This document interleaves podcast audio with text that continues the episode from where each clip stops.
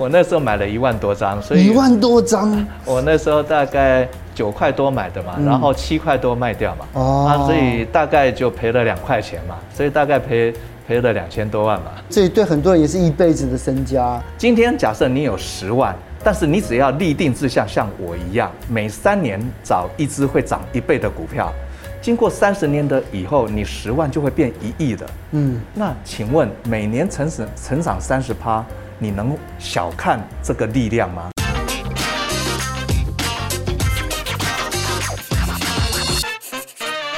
这个林大哥，你自己在投资台股这么多年的心法，还有这些就是你的这个。呃，应该说你的致富的心态是什么？因为现在呢，呃，当冲现在是当道哦，现在最红的时候。然后我们在我们的节目也有很多那目前的当冲达人来跟我们来分享。他们就说呢，其实如果说要什么价值投资哦，那个长期的这种呃这个投资效益太低、啊。然后他们觉得就是说，哎，用这个高周转率呢来提来来提高这个现金的使用的那个的速度。然后说这样子呢，就是哎这个钱翻倍才会快。几乎年轻人都是这样子想哦。所以你看到时候我们出去的时候，在公车上看到年轻人在看在看股票，做捷运看他看股票，他的本钱是非常的少的、哦。那四中科，你一开始。的时候也是一样，就五十五十万的本金，对不对？但是呢，你怎么样看？就你从这五十万起家，你想必也历经过这些起起落落嘛。那你怎么看现在年轻人他们做股票的方式呢？呃，这个现象，我显然刚进股市的时候，当然也是这样子想的哈。是。那我这样子想，有后来经历了几个阶段，我觉得，呃，第一个阶段的时候，我那时候把融资开满。然后每天呢，就是抱着很兴奋的心情就冲进股市到号子里面去了。然后呢，就是不管是先买，就是当然先手上先有股票，要有一点钱嘛哈。然后不管是先进，呃，先买后卖，还是先卖后买，那时候是不能当冲。可是因为手上有股票，你可以呃先买后卖，那也跟当冲也就差不多了。对。那甚至就是说，只要遇到。呃，放假的时候就觉得，哎呀，放假好无聊啊，这个都不能冲了哈，实在太开心了。就这样子，我过了七八年的时间，七八年哦，啊，那过了七八年的时间，我老实说，我每一年哈，我那时候五十万进场嘛，我每一年大概都可以赚到三四百万，甚至四五百万，就是很多啊，获利十倍，而且我那时候行情呃很好，不亚于呃现在过去这一年的现象哈。是。那可是，呃，当股市回档的时候，哎，我又赔回去一大半了。所以这样子过了七八年的过程当中，我总是赚赚很快，每次赚好几倍啊，然后一赔又赔回去。到第八年我一结算，我完全回原点，我等于没赚钱。嗯，啊，这是第一个阶段。那我当时在想，我就检讨，哎，搞了个半天，那是怎么会不赚钱？我后来见到就。把融资户关掉了，因为当然是也受一些国际的投资家的他们的一些启发了哈。是，那我就把融资户关掉，把融资户关掉，然后接下来就是做比较呃波段的差价啊。嗯、那这样子做着做着，哎，其实每一两年呢，我算一算那个获利也也不错，大概就可以赚好几倍这样子哈。是，呃，可是大概又过了七八年，过了过了七八年，那大大概那个七八年的过程当中呢？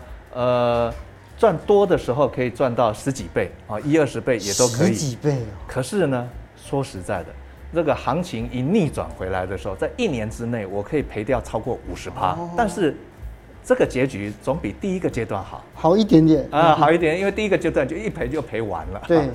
那这个时候我就在想说，那怎么样再改进呢？好，我就开始把眼光放远，啊，就是就开始揣摩出来的就是。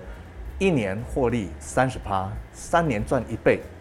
一年获利三十趴，三年赚一倍。三三三年赚一倍，为什么？因为我当时有看了巴菲特的所谓复利的力量。是啊。那我就自己按电算机算一下，一年如果可以每一年都能赚三十趴，那三年就可以赚到一倍了嘛。那这样子十年就可以赚十倍。那十年赚十倍呢？二十年呢？二十年就是十的二次方，就是一百倍。三十年就是十的三次方，就一千倍。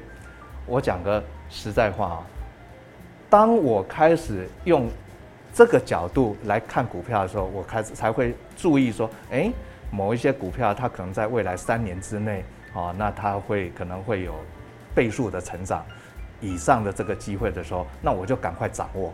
那也就这样子，过去最后这个阶段一直走到今天以来，我就很少再大幅的赔回去了，大概是这个状况。我现在举这个例子的意思告诉大家，不要妄自菲薄。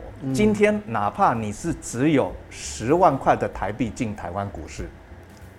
每一年成长三十趴，十年以后十万会变成一百万，再十年会变成一千万，再十年，也就是经过三十年，你会变成一亿。一亿。我请问，呃，现在自认为资金不足的啊、呃、年轻朋友们，对，今天假设你有十万，但是你只要立定志向，像我一样，每三年找一只会涨一倍的股票。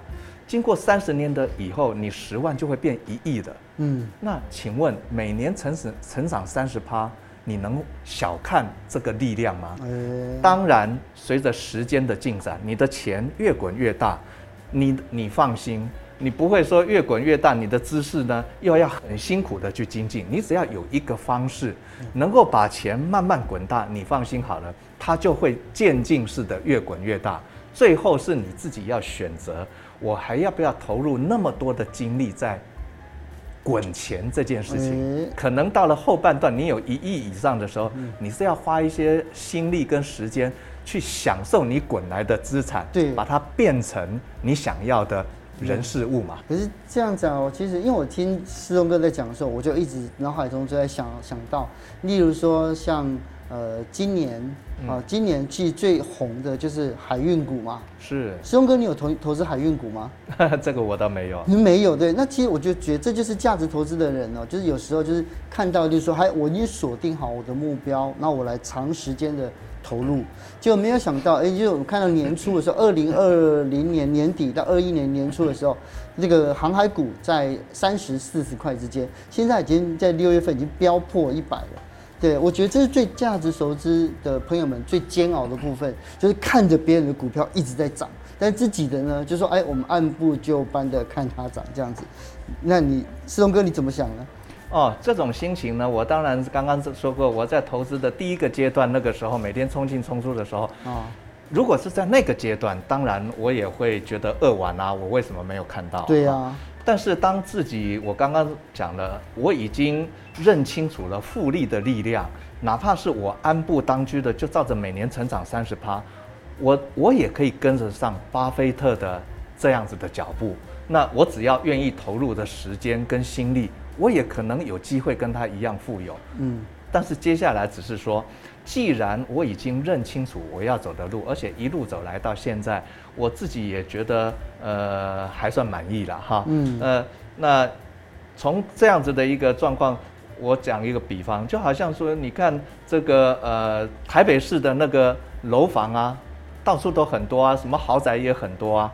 但是我们能够因为我们没有住在里面而觉得心情就会不好吗？嗯啊，就是说，我想我们会、呃、我们会错过买到那个便宜的房子啊。本来这里一平才十万块，哎，后来一涨到一平两百万，对不对？对，你讲的太好了，就差那么一点点而已啊。这就是说，今天如果像我一样，我现在完全知道，我只要按部就班的走自己的这一条路，我可以走得很安稳。然后呢，呃，心情可以很愉快，然后可以气定神闲的。只有我在想哈，只有我早期的时候用赌博心态的那个方式，才会有一种心情，就是说，哎，我怎么不压那个？我这压这个不会涨，我为什么不压那个才会涨？这是一种赌博的心态。嗯，那呃，要不要用赌博的心态来参与股市？我想。每一个人可以有自由的选择吧？对，是不是？哦，那所以我们认清楚，就是说，呃，你选择价值成长的方式，那你的路可以走得安心安稳，而且知道自己在做什么。是。但是如果惶惶不知中路，用只要用赌博的心态的话，我想你可能经常要面对这样子的一个有扼腕错失的这个这个心情的，呃，没有参与，然后结果心情还要弄得不好。呃，我想我当时就是从这样子的一个泥沼里面，好，我脱困出来，慢慢慢慢走上价值成长投资的这个方向。是，可是在这条路上都没有赔过钱吗？哦，当然有啊，这个经常呃会赔钱把股票卖掉，不是赔不赔钱，因为呃还没有到盖棺论定。我现在的想法会是说，哦、呃，我们把赔钱把股票卖掉，它是有两个前提哦。第一个，我原先买进的理由起了变化，嗯。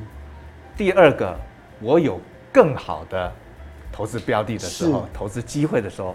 我只是换另外一个更好的，嗯，那我不会在意我现在这个股票它是赚钱还是赔钱去卖掉。是，所以台开就是这样子的一个例子吗？讲到台开这个事情，的确很妙。台开，我记得当时为什么我想要投资台开这个股票，嗯，就是因为呃。在前年的时候，我们都知道，当时韩国瑜先生他胜选了高雄市长。对，那时候呃，他的声那个气势如日中天，而且甚至很多人在很短的时间就要拱他去参选总统。对，那或者是说，不管他参不参选总统，当时国民党夹夹着这个胜选的名气可用哦，我当时就在想，那呃，如果国民党重新执政的话，那两岸关系会变好。那我们这个观光财呢，就可以重新的在运转。那呃，那我当时就找这个，不管我们的资产股啦，哈，只要只要有开发价值的，因为呃这样子的，我们跟中国的关系打好，这个呃观光客不断的来台湾，甚至长期往后他可能要定居啊等等，台湾的资产价值会成长。嗯，所以当时我就找了一些股票。那后来我看。台开它在金门，在花莲啊，这两个地方在金门，这是两岸中间沟通最呃最密切最密切的地方。对，那他在金门投资很大，他的那个哈，然后他在花莲哦，他那个地好大。嗯，那这这两个地方都是呃中国观光客呃大陆观光客他们呃。必定朝圣的两个地方是，那我那时候就在想，就那而且那时候看到它的净值有二十五块，股价才九块，嗯，我就觉得哦，这个太超值了。就是我们刚刚在讲到本净比的这个事情，那我在讲它未来有一个很灿烂的前景的机会哦。如果一旦国民党胜选的话，那我们这个投资大概就很容易实现它的一个倍数以上的获利。是，所以我那时候大概在九块的上下。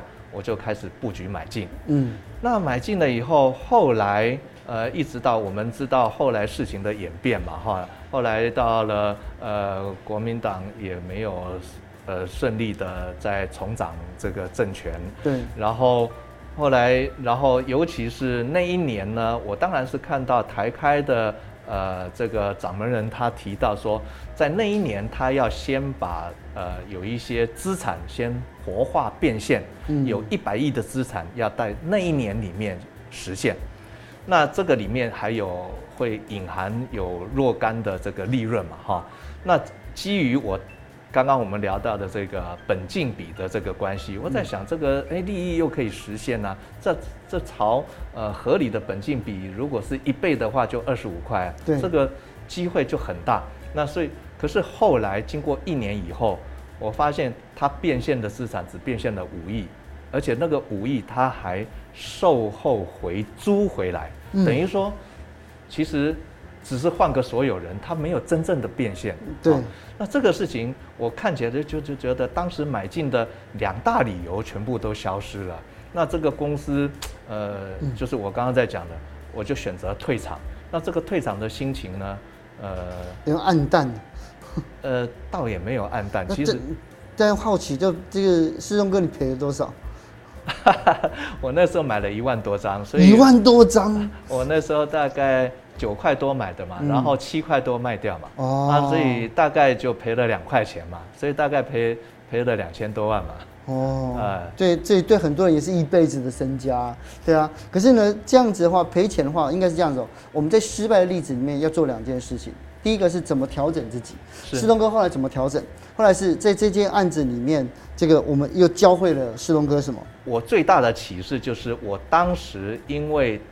投资的这这个公司，然后也跟他的董事长就比较频繁的互动，那也被他的呃志气跟他的眼光所感动，因此我在这个过程当中在检视他实现呃他的资产变现的这个进度，还有呃国民党的选情这两个前提，我当时的反应慢了，我给了公司一年的时间。其实跟公司派接近，不见得是好事情，是人会产生感情哈，这是一件事情。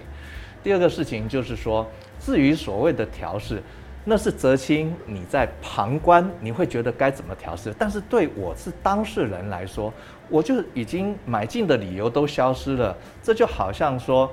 呃，我们呃在跟对象交往的时候，对对对哦，这个本来看到的都是美好的一面嘛，但是经过深入了解以后，才发现哦，处不来又不合适，在一起呢，痛苦的时间比快乐的时间多。那很多人去想象一下，你今天要跟对象，不管是分手还是离婚的时候，嗯、你的心情是怎样？你当然是抱着一个明天会更好的心情吧，好，所以事实上，当时我卖出股票的时候，我卖出的同时，心里呢就好像一块大石落了地，是。豁然开朗，顿时轻松。啊，大概是这样子。是，那当当然就是我们在看啊，就是说，呃，这个是呃，除了除了就是把这个赔钱的部位把它切出去之后。可以诸法皆空，自由自在嘛，对不对？反正呢，我们就把这笔，就是把这笔资金，哎，挪到下一次的投资里面。是。可是，在投资里面呢，我注意到一件事情，呃，施东哥，你不是那种，就是大家讲说，哎，投资呃要分散风险，你喜欢压单支、压估值，对不对？为什么会这样子？这样子有比较好吗？首先，你问这个问题，我就把它讲清楚。因为从小我记得我们上学学的就做人做事的道理。我们因为投资股票这件事情，自从我出社会以后，然后呢，他在我投入的第一天开始，我就认为它是我最重要的事情。那我们从小从念小学开始，在学做人做事的道理的时候，我们是不是经常听过一句话？今天我们做任何事情都要专心一致，嗯，要聚焦，嗯，哈，然后。呃，这个要做选择的时候，就要做最好的选择，千万不要三心两意。嗯，好了，其实从小到大，我觉得做事的道理就是这个样子啊。我们要选就选最好的啊，不是吗？嗯、因此，呃，当然早期的时候，那时候就是在不管是投机的阶段，或者是投资的阶段，我总是会。呃，还是会反复的揣摩过哈，下最有把握的。而且说实在，早期的时候我钱也很少，哦，我才五十万进场，那买一只股票，那买几张就没了。对啊，所以你还还还能分散吗？我的意思就是说，其实每次在做选择的时候，我都告诉自己，我学到的道理就是要专心一致，锁定最好的，然后呢，就是呃集中精神把它看好，哈。那这件事情，我在做的过程当中，我从来都不会觉得为什么需要分散，因为分散的力量就不集中啦。而且我明明知道有最好的选择，我干嘛分散呢？就好像我们都知道啊，我们人生当中不管男生女生，最重要的事情是什么？一定是两件事嘛，一个是成家嘛，一个是立业嘛。嗯，好，那成家立业这件事情。哲青，你可不可以回答我？这这件事情可以分散风险吗？这个事情呢，就是就只能压压一个而已嘛，对不对？就一次就两个就重婚罪了啊。对啊，啊，不管是成家也只能压一个嘛，因为是最重要的事情，所以要压一个。而立业不一样，现在多少多少人斜杠，对不对？有很多人斜杠啊，做很多还有做不同的工作啊。哦，但是我们知道说到最后事业有成的人，大概都是。集中心力在一个事业上面吧，嗯，哦，对不对？那过程当中，也许你有在选择的，哦，会有呃，在几个选择当中要要选一个挣扎一下。但是，呃，对，但是我觉得，就是你最后要决定全心投入的时候，当然是只有一个啊，嗯，哦，画在，所以你刚刚提到说什么压估值，实在是因为就是说我的钱根本就。一买看喜欢啊，那个价位呢也一直在很理想的这个价位，买着买着买着啊就就不买完了就，就买够了，对。啊，嗯、那就会变成就只有一只啊，所以我想是这、嗯、这个样子。还有你提到就是说分散风险这件事情啊，我以前在，我如果是我有想过为什么会有分散风险这个观念。是。哦，我在这边就眼光不够精准啊，就我们胜率很低啊。我就分享给你听一下，嗯、就是说，对啊，但是我们今天在股市上的投资也是边做边学嘛，好，我们一定要随时学习啊。但是学习的目的就是一定是集全呃全心全意的，然后不断的精进嘛。嗯，那所以我们在不断精进的过程当中，当然是要专心一致，要训练自己的选择能力。老实说，如果一直选择能力不能训练好，那可能最后会从股市里面毕业，也就不适合走这条路了。嗯，最后面呢，我想问一个，其实其实也是很多的这些投资朋友想问的。上次我们聊到世纪刚的这个故事，结果呢，哎，你看到这个世纪刚利多的消息出现的时候，你就打电话。去问他们，就 call in 这样子，那表示你有电话线，他一般小散户没有电话线啊，对不对？他们没有那条消息管道去印证或者是去查实，说，哎，我你现在这个新闻是对还是错？那如果说没有没有这样子的的情况之下，那一般的小散户要怎么样去磨练自己在股市对投资市场的敏锐度呢？哦，泽鑫，你讲到这个事情，你说电话线这个。呃，我倒我倒要帮上市公司这个澄清一下哈，因为每个上市公司在公开资讯观测上的基本资料上面，它都会公开它的一个发言人的电话。哦，啊，事实上，呃呃，我们现在不是大家都有股票软体嘛？哈，这个下单的软体啊，它里面其中有一个基本资料里面，你只要把那一页翻开来，它有公司的经营者、发言人，还有。呃，公司的电话、发言人的电话，连分机号码上面都有，嗯，哦，所以这个东西都不需要特权的啊，你任何人他们都有一个呃，就是投资人关系部门嘛，哈，是或者发言人这这个机制，都是呃可以公开打电话的，呃，是这样子。哦，如果我们是对于资金呃像我早期的时候比较少的这个投资朋友的话，我有一个很中肯的建议，就是说，因为我们的钱很少。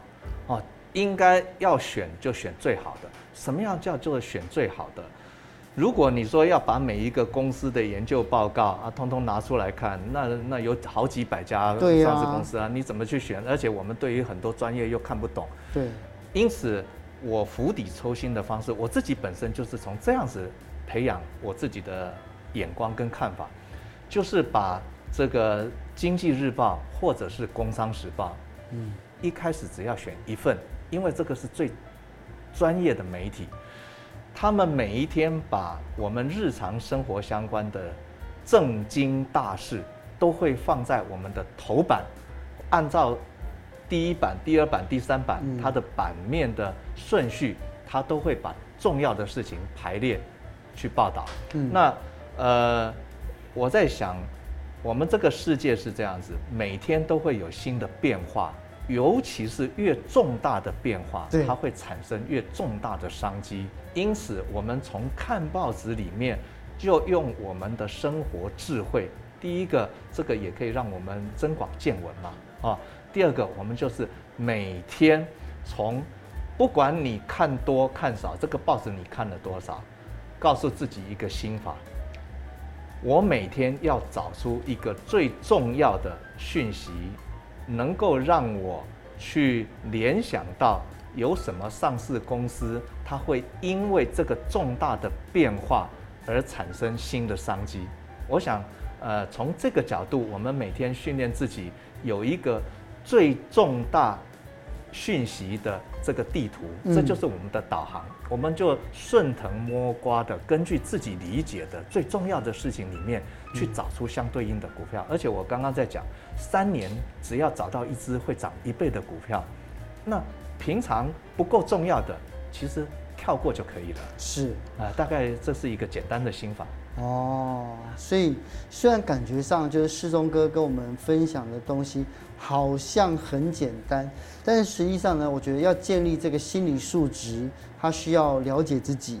然后也需要一些时间，对不对？所以并不是，呃，并不是每一个人可以这样子，在今天看完影片，马上就可以一触可及。不过我相信呢，思东老师你提供一个很好的方向。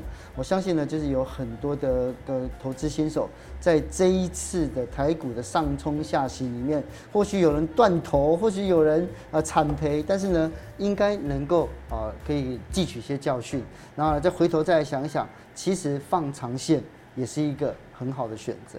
那今天非常感谢思东哥来我们跟我们分享，谢谢你。那下次有机会我们再来再来看看其他台股还有哪一些值得我们关注的股票。谢谢。好，谢谢你，的辛苦。